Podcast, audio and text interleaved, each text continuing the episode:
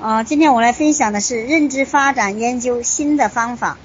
在过去的数十年中，研究运用三种新进方法来增加我们对婴儿的认知发展理解。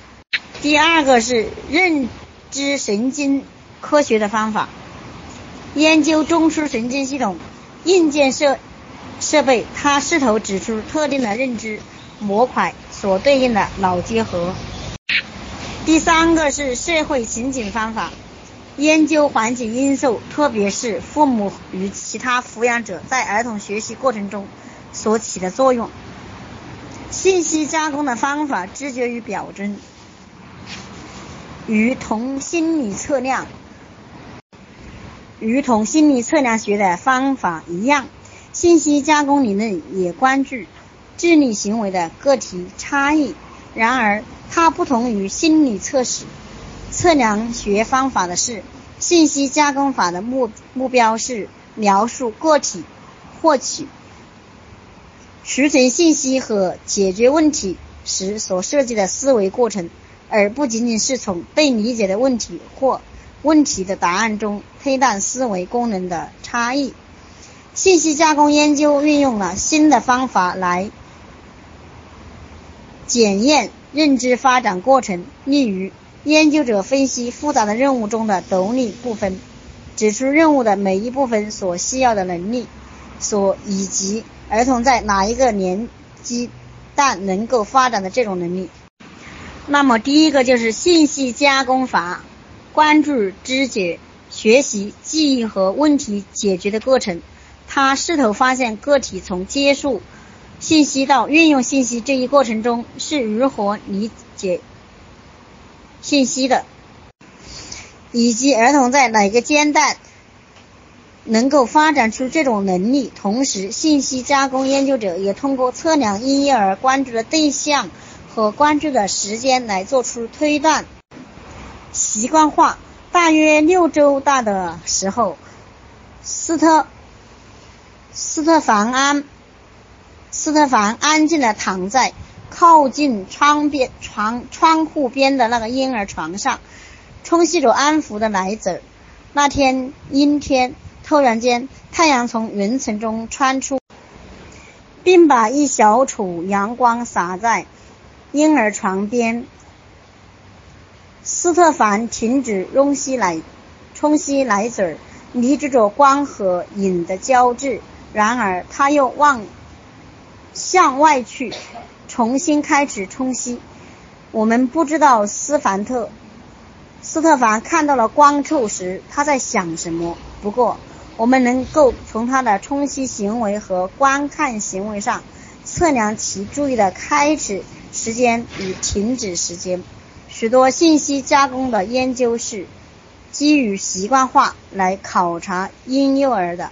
习惯化是一种学习过程，它通过了不断重复的呈现刺激与光触，来减少婴幼儿对刺激的注意，来减少婴幼儿对刺激的注意。换句话说，对事物熟悉程度的增加能。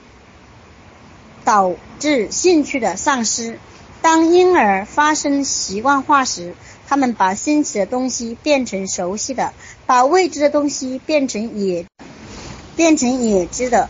研究者对新生儿重复现象一种刺激，然后测量其心跳、冲击反射、眼动及大脑活动等反应。一个正在冲洗的婴儿通常会在新导刺激第一次出现的停止冲洗，把注意力转向新刺激，直到刺激消失时才重新冲洗。同样的声音或头像一遍又一遍重复出现以后，他们便失去了新的导导性，不能再让婴儿停止冲洗了。婴儿继续冲洗，表明他们对该刺激已经习惯化了。然而，当一种新的声音或头像出现时，然而当一种新的声音或头像出现时，会继续冲击婴儿的注意，让其停止呼吸。这种对新刺激的重新反应被称为数化习惯化。研究者通过测量婴儿面对熟悉的刺激时习惯化所用的时间，面对新新意刺激时注意力恢复的时间，以及其注视新刺激与旧刺激的时间，来估计婴儿的信息加工能力。习惯化的效率与认知发展的一些成熟标志相关联。这些标志包括对复杂物体的偏好、对环境的快速探索、喜欢复杂的游戏、问题的快速解决以及头像配对能能能能力等。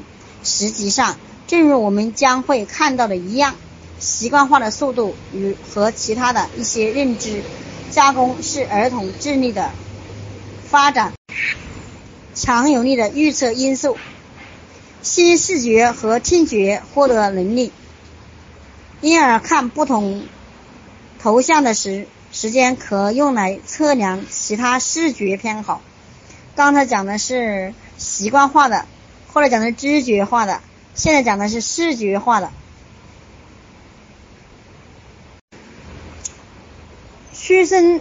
两天的婴儿就喜欢曲线多于直线，喜欢复杂图形多于简单图形，喜欢三维物体多于二维物体，喜欢面孔头像多于其他图片，喜欢新头像多于熟悉头像。这种喜欢新事物的倾向被称为新导偏好，可以通向婴儿展示相邻的一新一旧两种刺激来测量婴儿的视觉认知记忆。如果婴儿注视新刺激的时间更长，则证明婴幼儿认知刺旧刺激，视觉认知记忆依赖于眼前信息与脑中也有信息的比较。换句话说，依赖于形成的参照心理表征能力。与皮亚杰的研究相关，关于习惯化和心意偏好的研究表明，婴儿刚出生时。出生不久便拥有基本的表征能力，并且这种能力很快变得十分有效。信息加工效率的个体差异反映了婴儿形成的参照表心理表征的速度不同。当向婴儿同时呈现两种头像时，相比转速度慢的婴儿，能够快速把注意力从一种头像上转移到另一种头像上的婴儿。拥有更好的认知记忆力能力和更强的心理偏好。同样，有关听觉辨别研究也以注意力偏好为基础。这种研究发现，新生儿可以分辨过与未听过的声音。在一项研究中，出生近一天的新生儿仍然可以记得他们曾经在二十四小时之前听过的某种声音。当他们再次听到这种声音时，表现出更多的转头轻声倾向，甚至表现出扭头离开这种声音的倾向。实际上，正如我们在第三章和第四章中所提到的，新生儿甚至在子宫中的就拥有对声音的记忆。皮亚杰认为，各种感官之间在出生时是没有联。联系的只是通过后天的经验逐渐整合。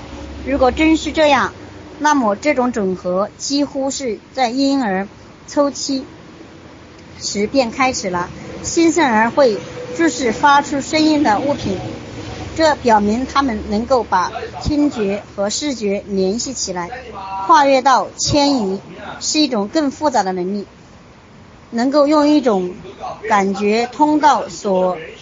获取的信息来指导另一种感觉通道，正如人们能够通过触摸熟悉物品的位置穿过黑暗的屋子，或者通过闭眼睛触摸物品后睁开眼也能把其辨认出来。在一项研究中，一个月大的婴儿能把通过冲洗的触觉或所获得的信息转给转移到视觉。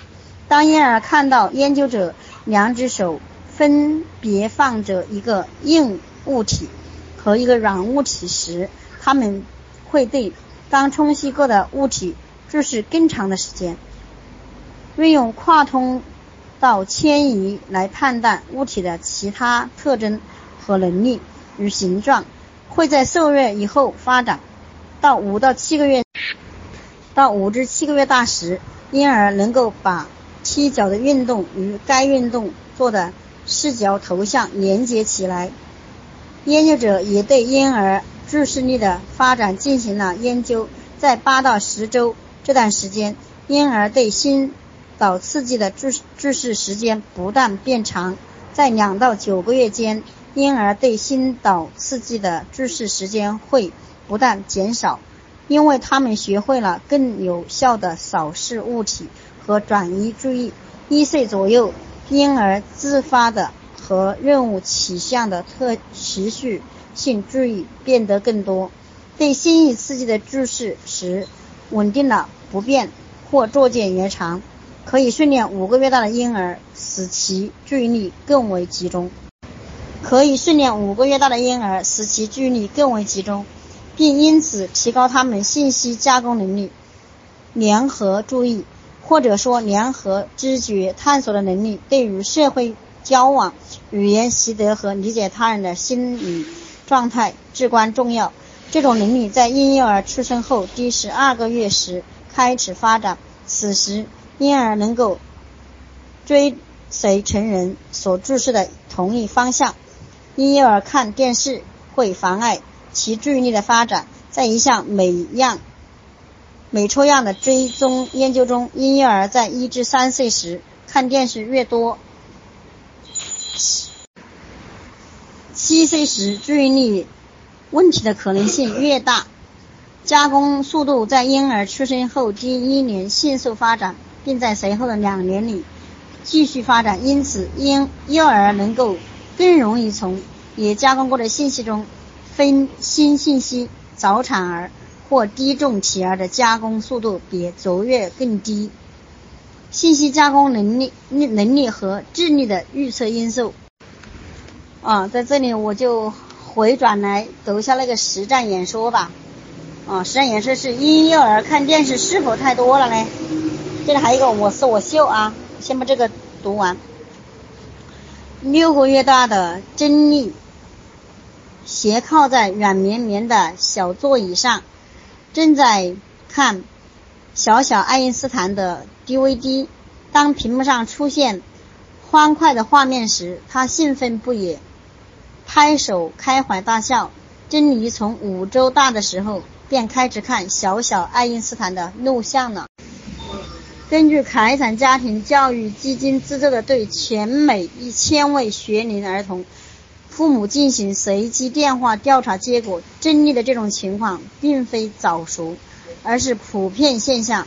调查结果显示，一天中五十百分之五十九的两岁以下的婴幼儿会看电视，百分之四十二的会看视频 DVD，百分之五的会使用电脑，还有百分之三的会玩视频游戏。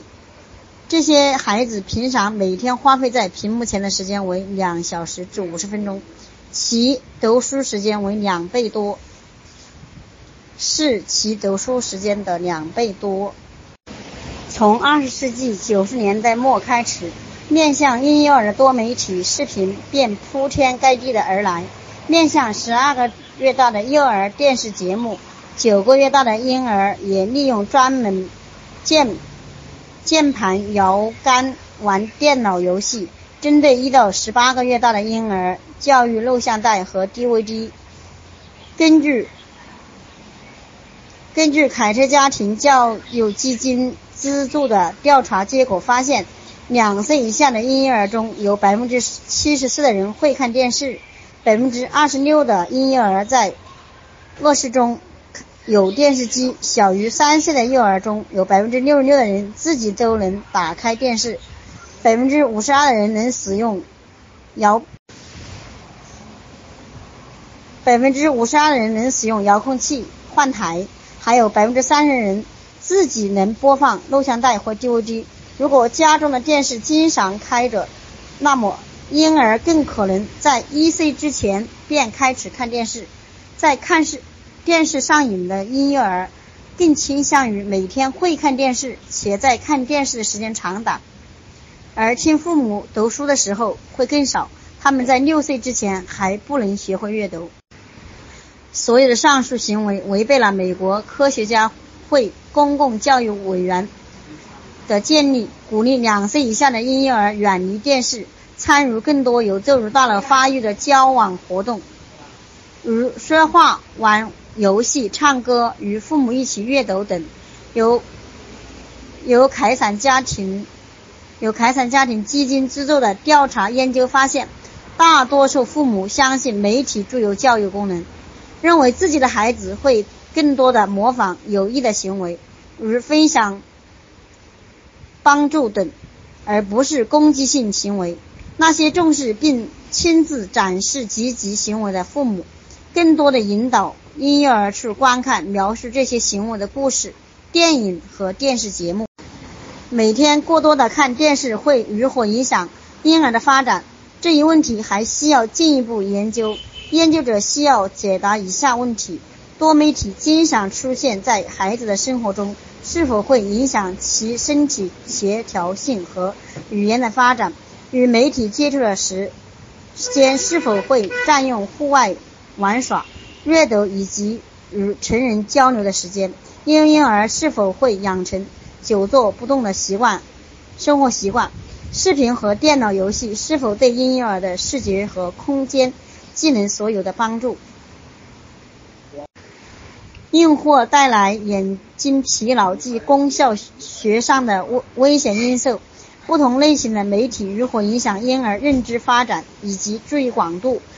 观看非教育类节目内容会对婴幼儿造成何种程度呢？我思我秀，孩子大多大时你会？容许其观看电视或录像带或电脑游戏，你对他这些活动有什么限制？这里还有一个课外链接。若想了解关于此类话题更多信息，请登录网站查阅专栏目的凯撒家庭基金会出具的调查报告。好，好，今天分享嗯到这里，下面有。下面的同学分享信息加工能力和智力的预测因素，一百九十一一百九十面，生命的开始。好，谢谢大家的聆听。